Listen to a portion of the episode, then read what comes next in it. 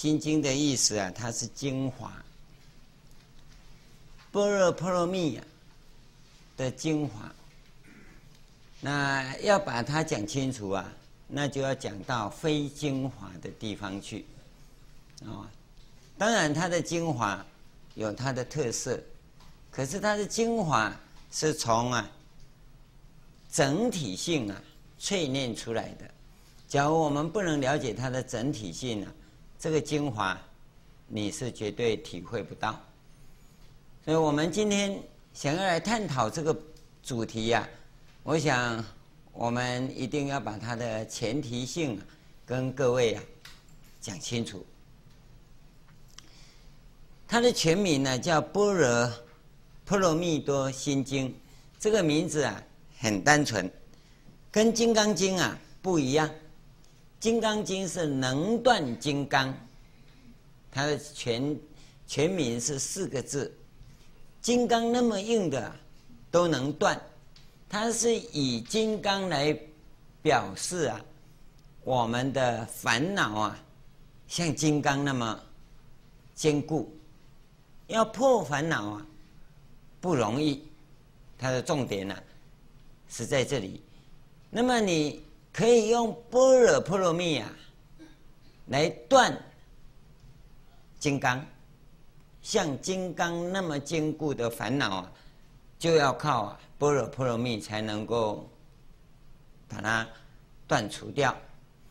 各位有没有烦恼？我不知道哦，我是很烦恼的人哦，烦恼一群呐、啊，哦，弟子啊，哦，有的不会跟我吵架哦，有的很会跟我吵架哦，不会跟我吵架的哈，比会跟我吵架的厉害，会跟我吵架哦，能能啊弯哦。不会跟我吵架哈，按你变变哈，就不知道该怎么处理，这是我的烦恼。各位因为没有弟子，所以大概没有烦恼啊。那我这个烦恼哈，比金刚还硬哦，所以他说哈，非得啊用般若波罗蜜不可。可是啊，心经啊，它不是这样，心经本身就是讲般若波罗蜜。它不是讲能断金刚，讲能断金刚的这个部分呢、啊，它的重点是在作用上，要断金刚嘛，这个作用啊，所以很多人说师父要怎么断烦恼啊？去读《金刚经》，照着《金刚经》去做，你就会断了。哦，啊，你懂不懂？我就不知道，因为你随便问问嘛。哦，你以为断烦恼那么简单呢？哦哦，你问我一句啊，我答你两句，你烦恼就会断了。那我想这样的话，你也不会问我了，不会问我，啊、哦，所以断烦恼是多么宝贵的事，你自己要去体会啊。你要是没有烦恼的侵袭跟逼迫，你根本不知道啊，断烦恼是多么可贵的事，是不是这样？一个人没有生病啊，根本就不知道健康怎么样，天天都在浪费健康啊，对不对？吃喝玩乐糟蹋健康啊。啊，一个病过以后的人，我告诉你，这个不能吃，那个不能吃，时间到了，我要去睡觉，啊，有没有？紧张的要命，为什么？因为他病过，他知道健康很重要。我们不生病的人，哈，健康算什么？对不对？大吃大喝，哈，把胃撑破了，哈，他不要紧，明天换个胃就好。这个是指啊，你没有经历，你不知道。那么。般若波罗蜜这个东西啊，它有两个作用。第一个，不要等到它发生的时候，你才觉得这个没有烦恼的重要，或者身体健康的重要。你不必等到有烦恼，也不必等到生病以后才来觉悟。这个叫做根本智。哦。那么另外一个就是。它会起作用，那也就是能断金刚的这个部分了。那现在我们要跟各位谈的是般若波罗蜜的重点呢，它一个是般若，一个是波罗蜜，这个我们要先了解。你只要不了解啊，那你就没有用，你不知道他在讲什么。这个般若啊是智慧，用华严经的这个术语来讲啊。般若两个字啊，全部展开呀、啊，那是佛境界，这种智慧的境界啊。波罗蜜啊，它是指啊到达这个境界的方法。那我们呢，在这个地方啊，要跟各位再一次的提出啊这个呼吁，让大家了解到，人类的大脑啊，运用你的大脑去推理啊，它有一个共同的特色，不管是来自于宗教，来自于哲学，或者啊。是近代发展起来的自然科学啊，它都有一个倾向，它会去找到啊最终极的那个目标。在宗教界里呀、啊，它就出现了所谓的上帝，所谓的造物主这一类的。在中国人来讲啊，叫盘古开天，盘古不开天呐、那那天地还没产生，盘古开天的意思是天地产生的开始，对不对？在西方的宗教里啊，他上帝啊哪一天呐、秀逗啊，所以呢就花了六天的时间呢，创造啊天地宇宙一切万物，包括人在里面。到第七天呢、他实在是累得不要讲话了。干脆啊，休息。好在上帝会累，要不然我们就不要休息呀、啊。哦，因为他会累啊，所以我们礼拜天放假。哦，就是因为啊，有这样的原因。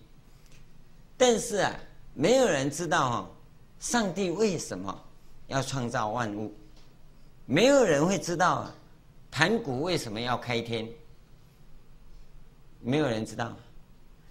不管是东方的、西方的，这个地方不准讨论，不准讨论，因为讨论下去啊，你就超越了上帝，所以不准你讨论。这个就是啊，宗教的权威。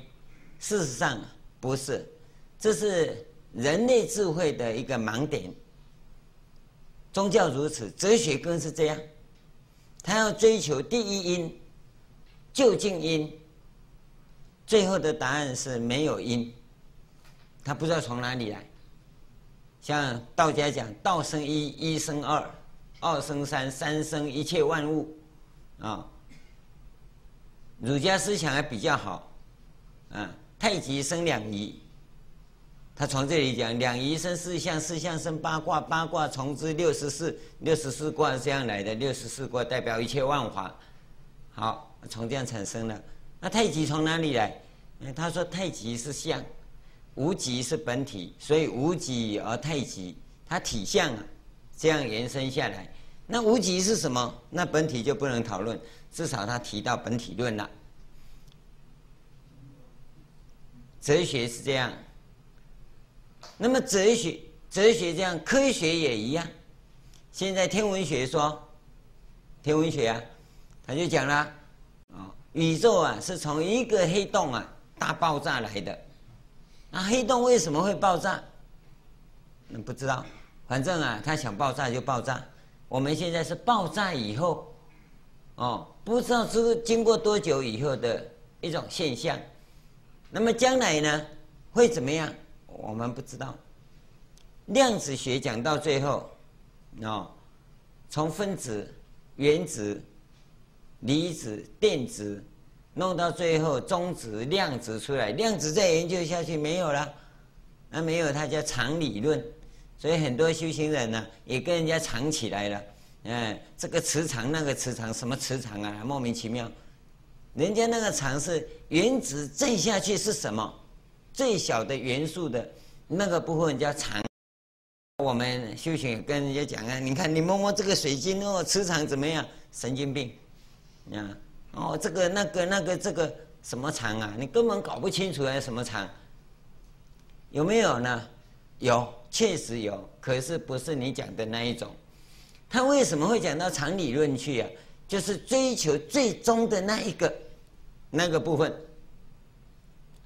人类的大脑啊，用到现在到了极致啊，只是找到它最原始的点，从那一点开始演变下来。记得这一点了。从最原始的那个点，不管上帝也好，道也好，无极也好，或者常理论也好，或者黑子大爆炸也好，那个理论开始演变一切万法。这个理论呢，是大脑所能用的地方。可是我们发生一个问题啊，现在产生这森罗万象的一切万法以后啊，这些万法怎么回到本源去啊？啊，这个更麻烦了，人类没办法处理这个事。从那个原点呐、不管你把它叫盘古开天也好，上帝创造也好，都好，从那里演变下来啊，那各家学说啊。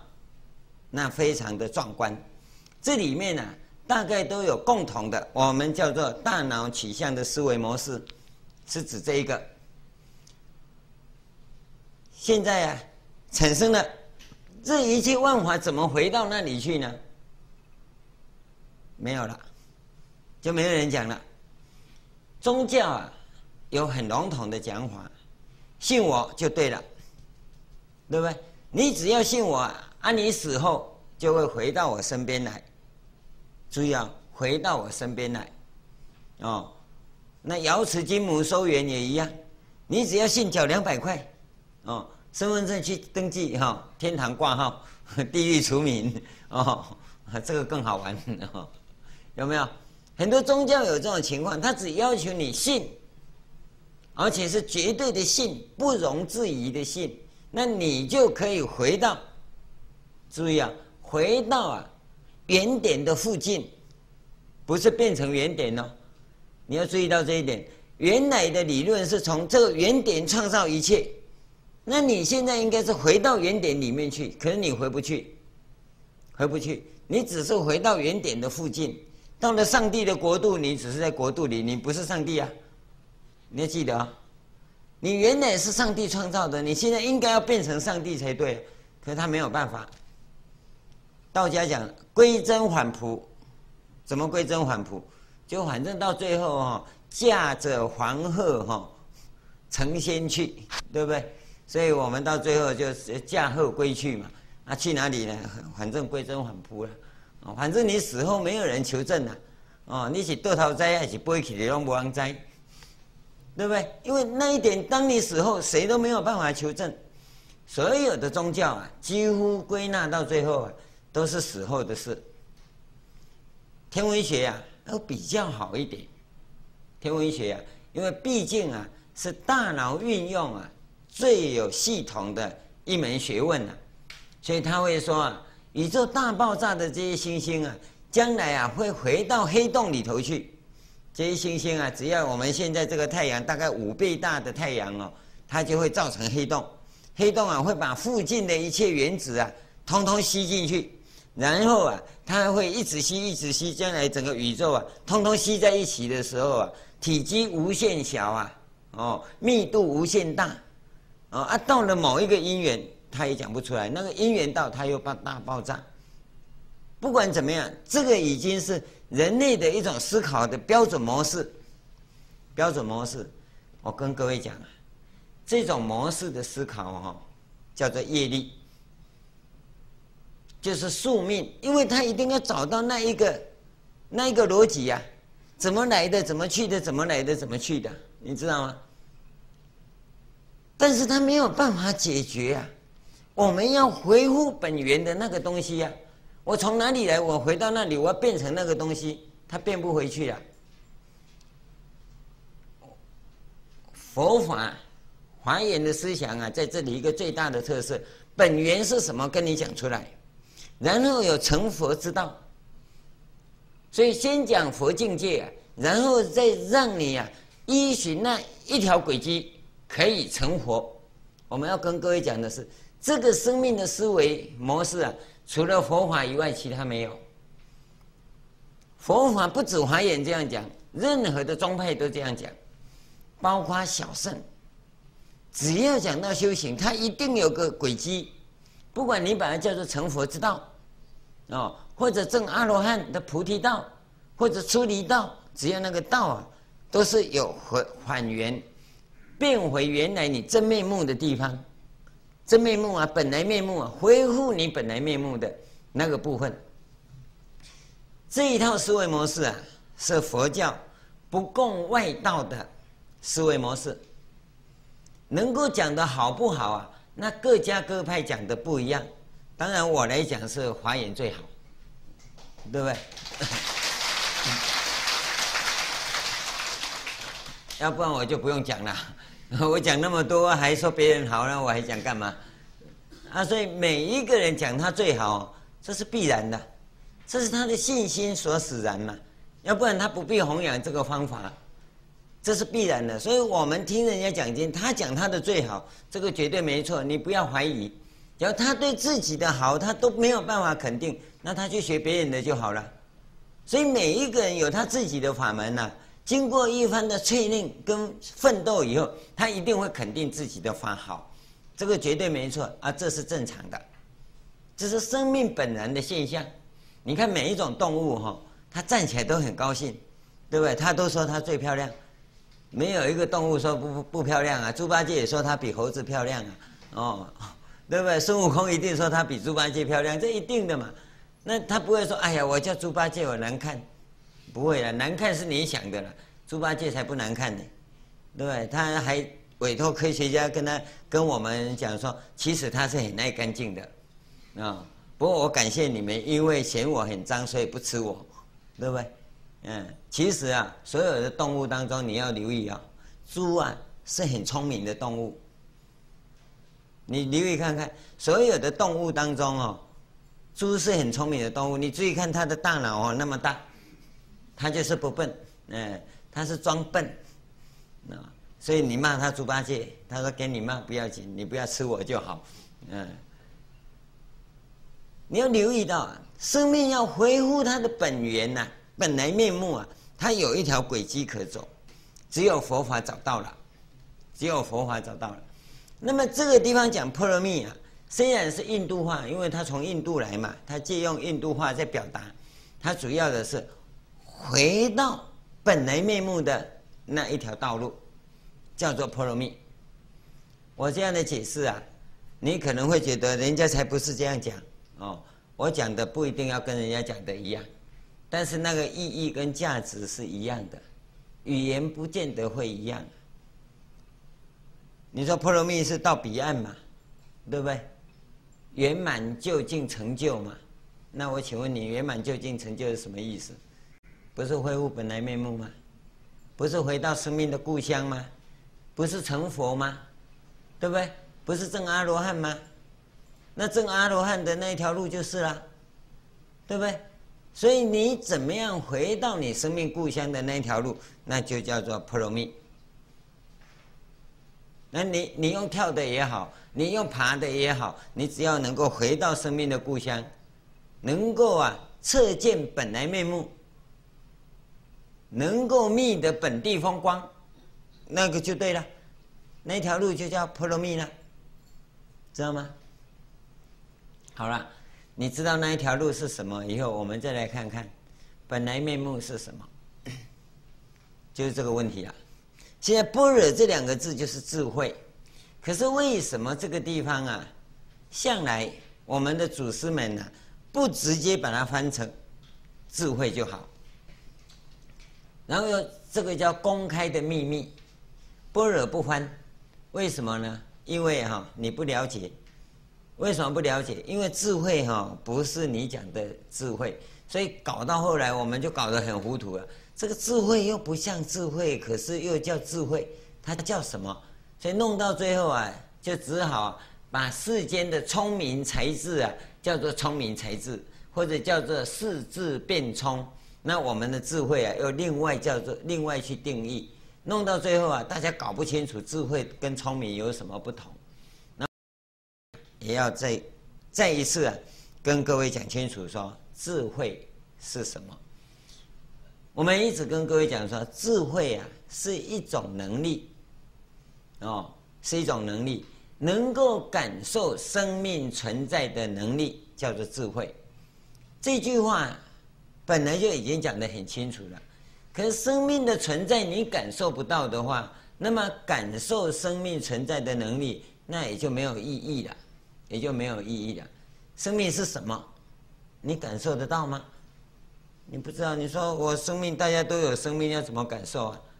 但是呢，我们所讲的生命呢，你所讲的生命呢，一般来讲啊，都属于我们这个色身的生命。色身的这个生命呢，它是一种假象。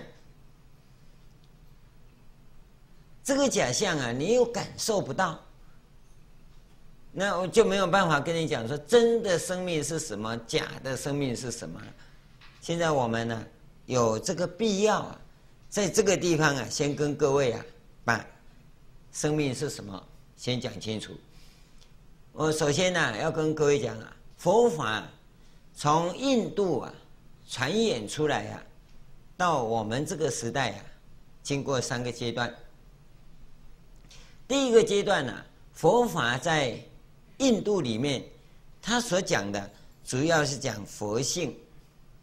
佛性，叫做法性、自性、空性，这个性，哦，竖心旁啊，这个性。可这个性啊，翻到中国来以后啊，很麻烦，因为这个性有很多意义，有很多意义。那在中国的佛法里，就讲这个东西啊，讲不清楚，讲不清楚。我们看这些经典呐、古代的大德们呐、他们搞得很清楚，可是，在表达的时候有困难，尤其在实际修行的时候有困难。因此啊，中国的这些大德啊，就不用不太喜欢讲性了。大概啊，除了讲空性用性以外啊，怎么证得空性啊，那就不用性了，不再跟你讲什么自性法性了，不再讲这些了。甚至于在我们心经里头啊，他他是。他就讲诸法空相，他不讲空性，对不对？我们一般讲的诸法空性啊，他不讲空性啊，直接讲空相，他把性给跳开了。玄奘大师啊，在翻译的时候跳开性字啊，你可以留意到啊，在唐朝的时候就已经发现了性不够用。中国人在追求真理的时候，感觉用性这个字不够，那他用什么？他用心。这个不用心还好，一用心更糟糕。中国人的心呐、啊，心这个字啊，本身的意义啊，它的纵深就很长。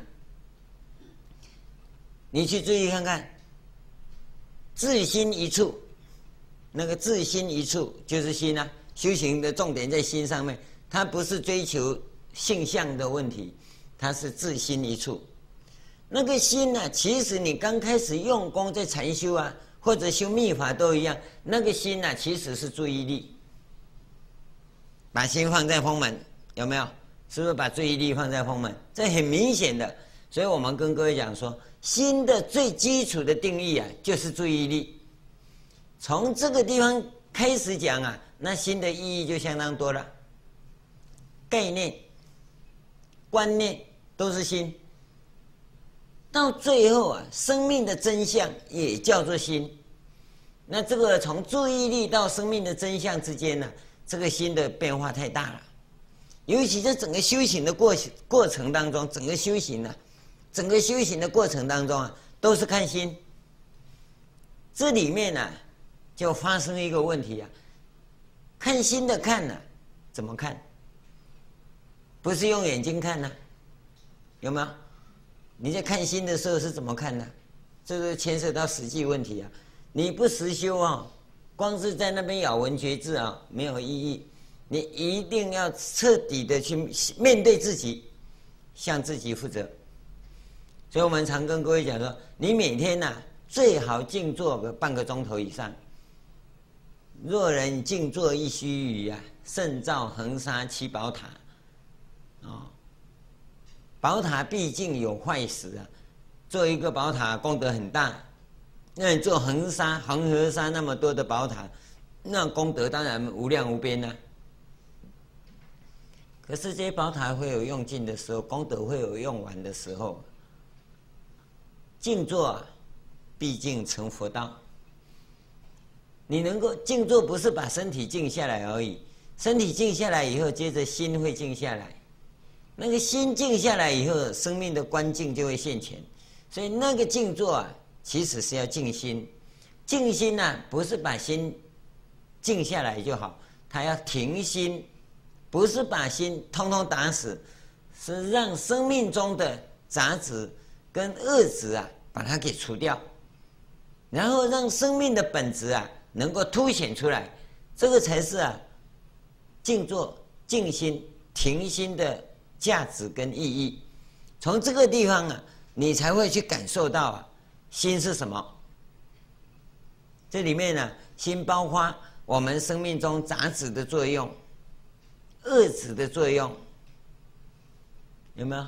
你要说你的心向天堂，那你一定是有个感恩的心；你的心像地狱、像恶鬼，你一定是贪嗔痴的心，对不对？那个这个心是什么？是杂质、恶质的作用，或者是本质的作用，有没有？这个都是心的意义啊。可是呢？你可能不知道，现在我们从这个地方去看，这个是讲心，心跟性已经有很大的差别了。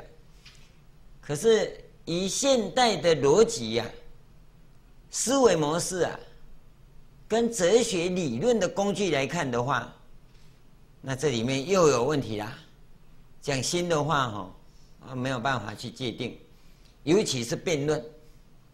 在辩论的时候就很麻烦，因为你用心，我也用心，可是你用的心的意义，我我听得出来。可是我要反驳你的心，就要用我的心反驳你的心。那那那通通都是用心的话，怎么去反驳？对不对？那你的心就错，我的心就对，这个心讲不过去啊。那个心是什么？所以在辩论的时候，这个心就不能用了，性也不能用，心也不能用。所以在这个时候，我们就把那个精华的部分呢、提炼出来。我们就不用啊心，也不用性。我现在把它展开来，我们用的是生命。那生命呢、我们就要把它做规范。生命其实包括三个部分，我们比较常用的啦，哦，生存跟生活这两个我们就通常不讲。我们要讲的人人性、人生跟生命三个方向。从这三个方向，人生、人性、生命这个定义我就不讲了，你们应该要自己去感受出来。你你假如连这三个名词都还要我再讲一遍哈，那实在很能够阿弥陀佛哈。从这三个方向里头哈，每一个方向各有六个，各有六个。比如说生命的存在，那存在就有生命的真相。哦，生命的价值跟意义，这样有四个；生命的目的，那有目的就有奋斗的方向，有一共有六个，有没有？存在、真相、价值、意义、目的跟方向，有没有？生命有这六个，人性也有这六个，人生也有这六个。三六一十八个，对不对？你你从这十八个方向去考虑，你要经常的提起这个部分，这个部分怎么思考呢？那么佛法的基本架构四圣地，四圣地，苦集灭道，从苦下去去找这十八个的，从极地下去去找这十八个的。哦，从灭从道，你去提这个移情，十八乘以四刚好七十二，哦，孙悟空的七十二变哦，我们可以一个一个把它破掉。这七十二法在大圣禅修里头啊，非常有用。他讲的是什么？直接啊，去感受生命的存在。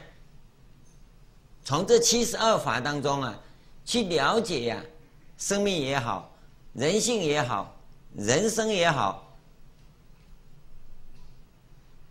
那个生命的质感，你马上会显现出来。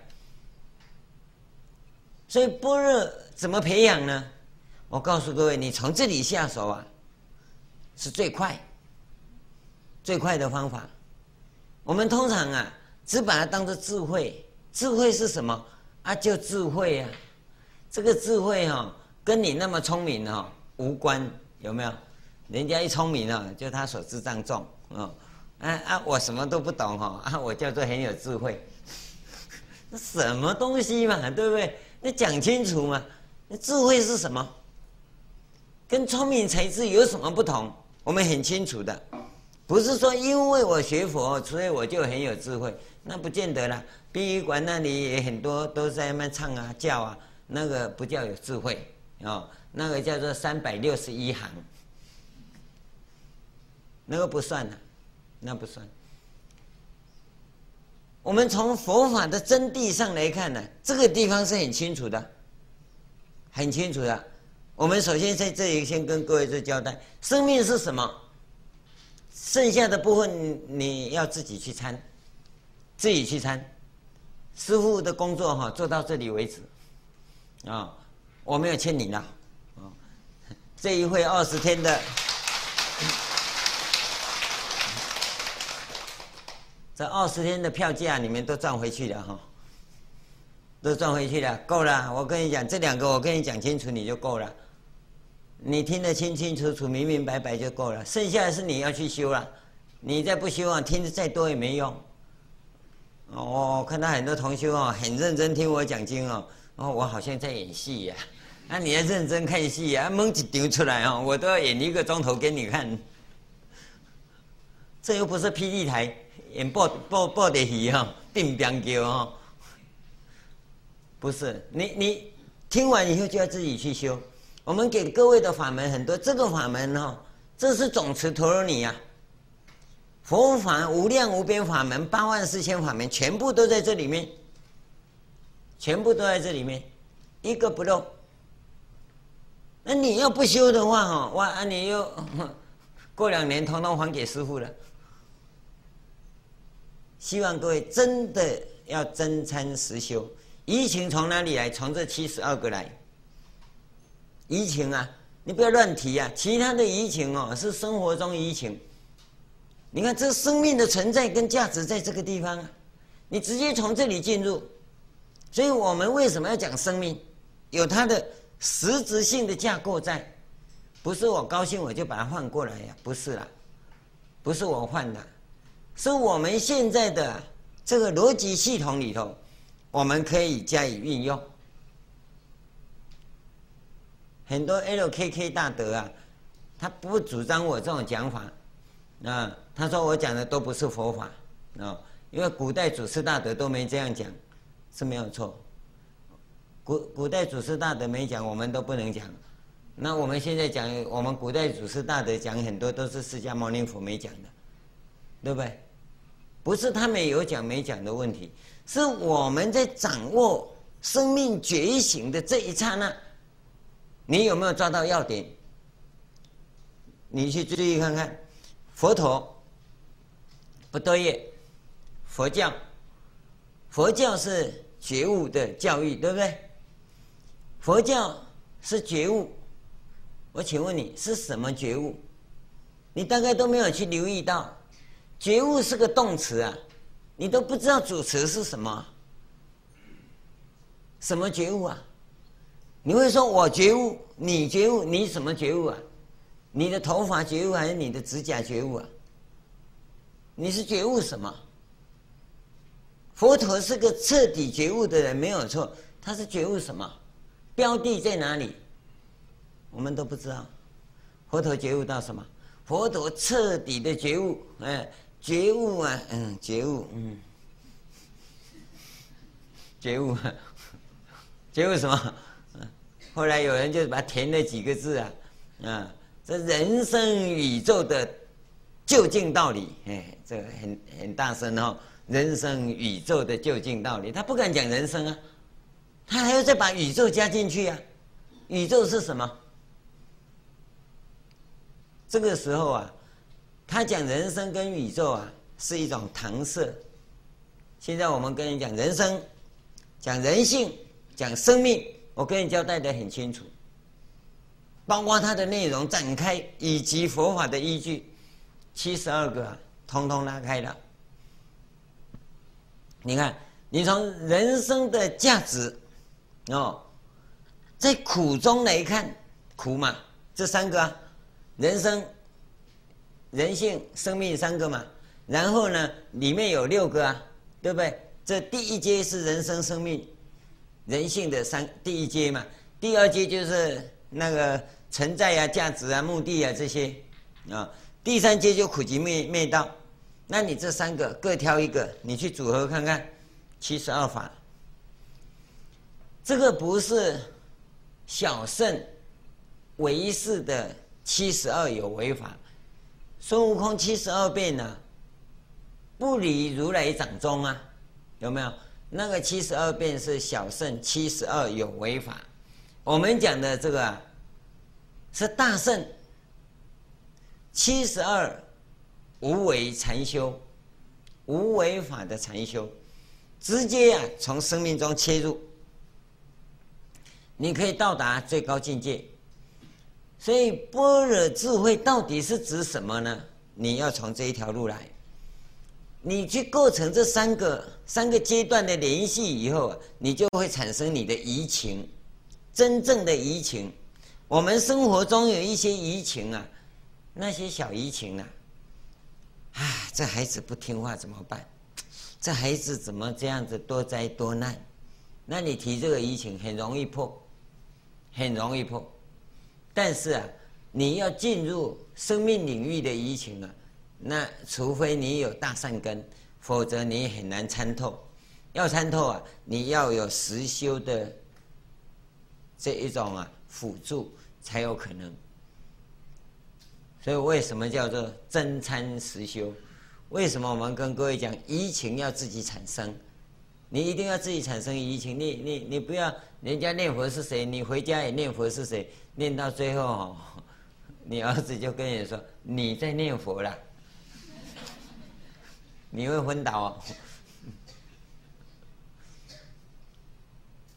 我们连念佛是谁的禅堂规矩你都不知道，你知道吗？念佛是谁？从哪里来？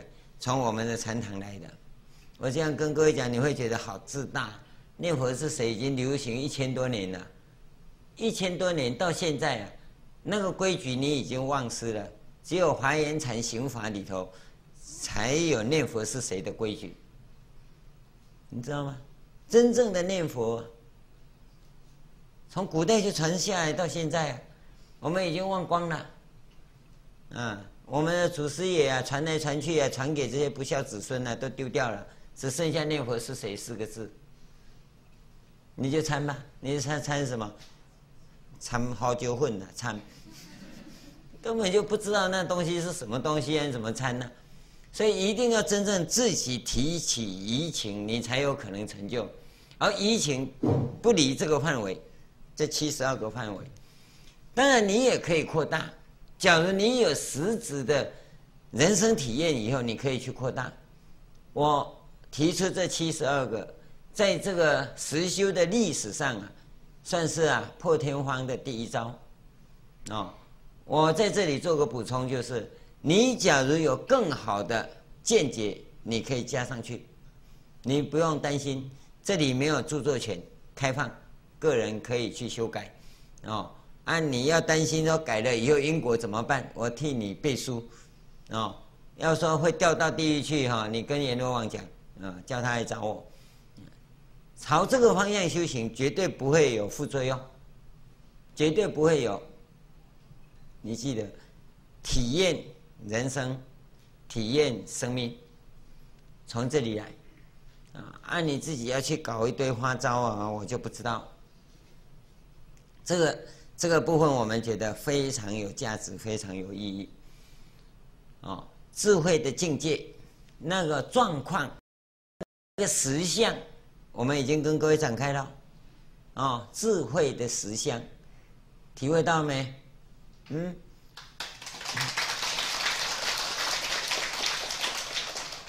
那么这一个波罗蜜啊，我们也跟跟各位讲了。波罗蜜啊，它加一个波罗蜜多啊，其实就波罗蜜的意思。就是翻译的人，这个就像我们讲话有时候啊，会，呃，北京人会有个儿儿有没有？桌子、椅子哈，还有一个儿子哈，都加一个子，有没有？这个多啊，在印度人的发音里头啊，是等于是那个音。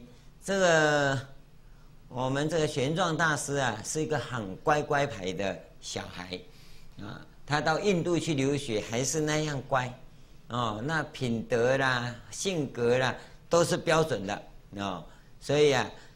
他在翻译的时候也一样，哦，这个一字不漏，一个音呢、通通翻进去。那有些人呢就不喜欢这样子，哦，不喜欢这样，就看他所依止的场合。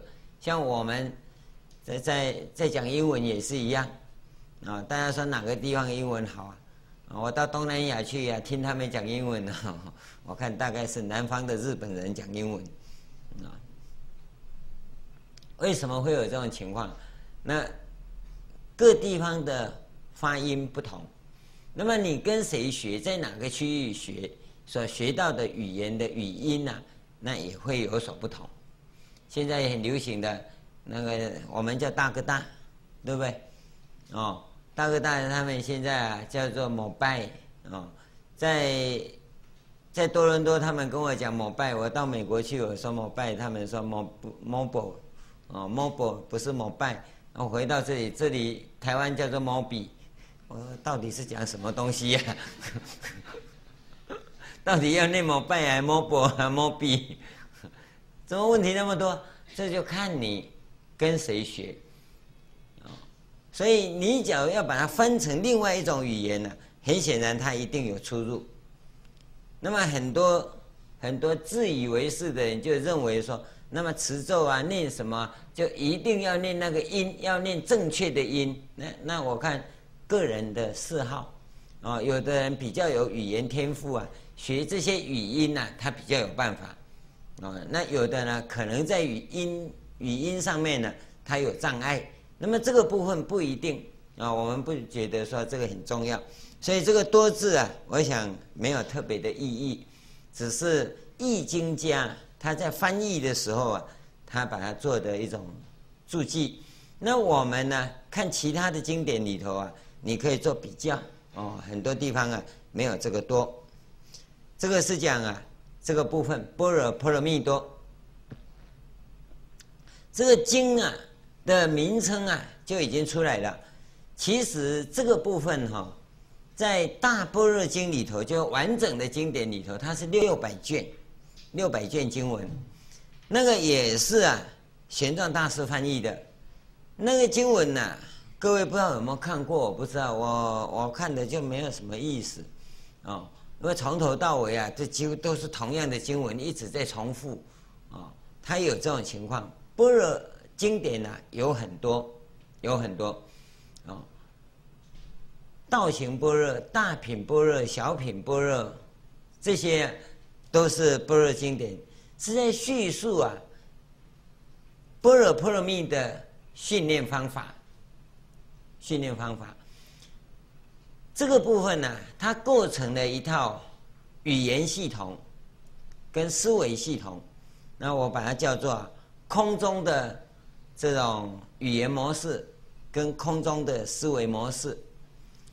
这个你把它叫空中也好，把它叫般若中的。语言模式或者思维模式也好，那这个需要各位啊发心呐、啊、去弘扬。只有语言模式跟思维模式哈、哦，它不能成就我们。像我们刚才这样跟各位讲啊，算是讲得很清楚了。很清楚以后啊，你要去实修。那么实修，假如要修这个部分呢、那要有般若的行为模式，般若的行为模式。这个行为模式啊，那就要从般若经典呢、来架构，来架构那修行的方法。那这个部分呢、啊，几乎啊没有人去进行，因为般若经典在中国集大成的是三论宗，是三论宗。那么三论宗的子孙们呢、那就看各位啊，你要去发心呐、啊，哦，我要来弘扬啊三论宗。那要怎么弘扬呢？除了要有解读般若经藏的语言模式跟思维模式以外啊，你还要从般若经藏里头啊，去勘定、厘定、创造一套行为模式。那这一套行为模式啊，你不一定自己去创造，按照禅净律密的修法，引用啊般若经典的思维模式跟语言模式进去呀、啊，就可以了。现在我们华严的行法也是一样，因为禅净律密啊。是四大宗派，都是行法。那我们前面有跟各位讲过，在修行的过程当中啊，四大教派跟四大宗派啊，看起来是分开的。其实啊，四大教派就是唯识、三论、天台、华严这四大教派里头的任何一派，你要研究它的经教可以，但是你一定要有它的行法。他的行法就是从禅净律密来，你从，比如说唯识，那我修唯识啊的禅，或唯识的净土，或者唯识的密法，啊，或唯识的戒律，可以，你可以这样修。我们华严也一样，禅净律密你要选哪一个？华严有它的语言模式、思维模式，那有它的行为模式。所以从这里你就看到华严中的教一定有华严中的行，那行就是禅净律密嘛。所以我们有华严禅、华严密、华严戒、华严净，这很正常。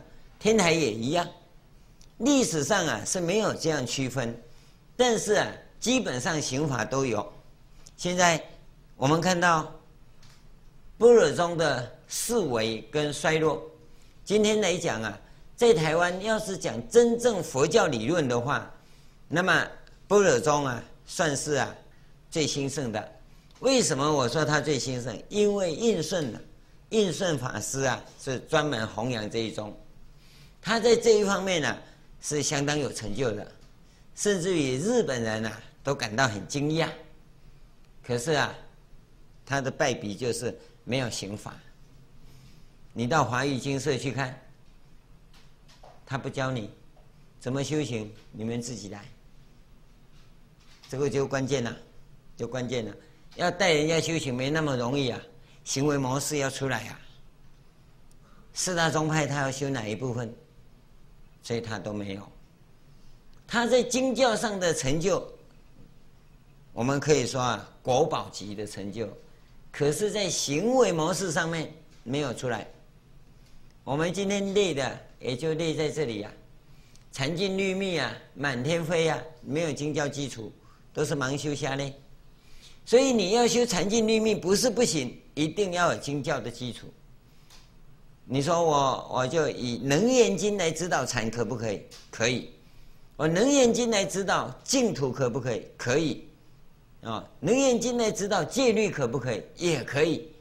《楞严经》的思维模式跟语言模式来创造一个密法的修行，可以不可以？也可以呀、啊，都可以呀、啊。但问题是，你在修的人没有经典的指导，而有经典的人而没有行为模式，佛法就剥落了、分裂了。这两个要去合起来。这个向来呀、所有祖师大德在主张修行的前提之下。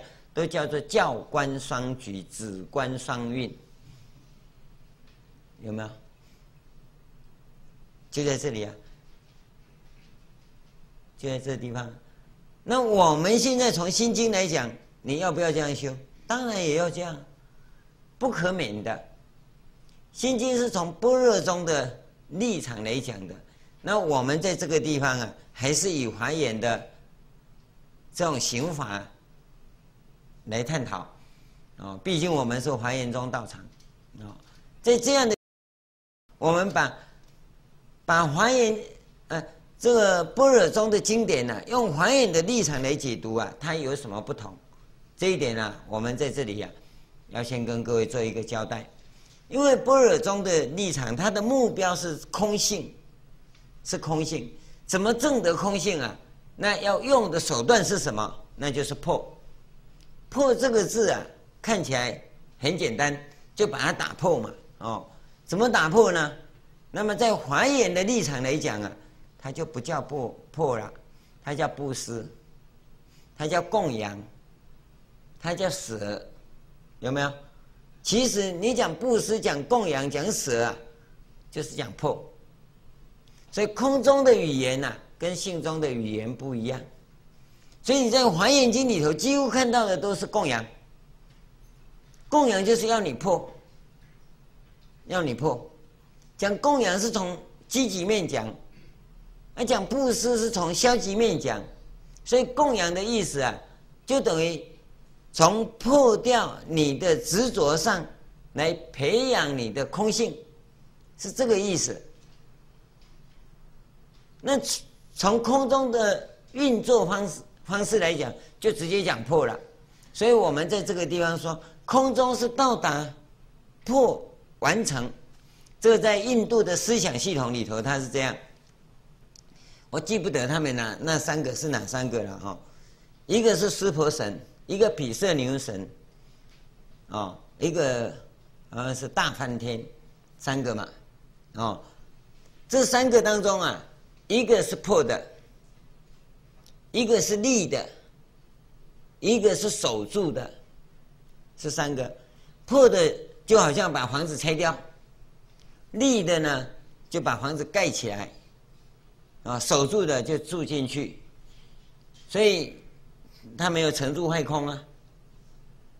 哦，成住坏坏又是破嘛，破完以后清掉了空了，空了以后再成嘛，成的最重要是住啊，住觉在使用啊，所以我们就演变成印度教就演变成三圣，三圣佛。文殊、普贤就是从这三圣演变来的，所以文殊主破，主破啊，般若主破，普贤是主力，佛呢主助，就是说破力完成的时候就是助啊，所以我们讲三圣的佛，其实就是文殊跟普贤的一个合并，所以我们说百分之百的。般若智慧，去感受百分之百的生命存在，那就是佛。所以三位一体嘛，是这样的情况。我们了解这种运作法，从还原的立场来看《心经》的话，《心经》不但要破完成，同时它要进入立的阶段。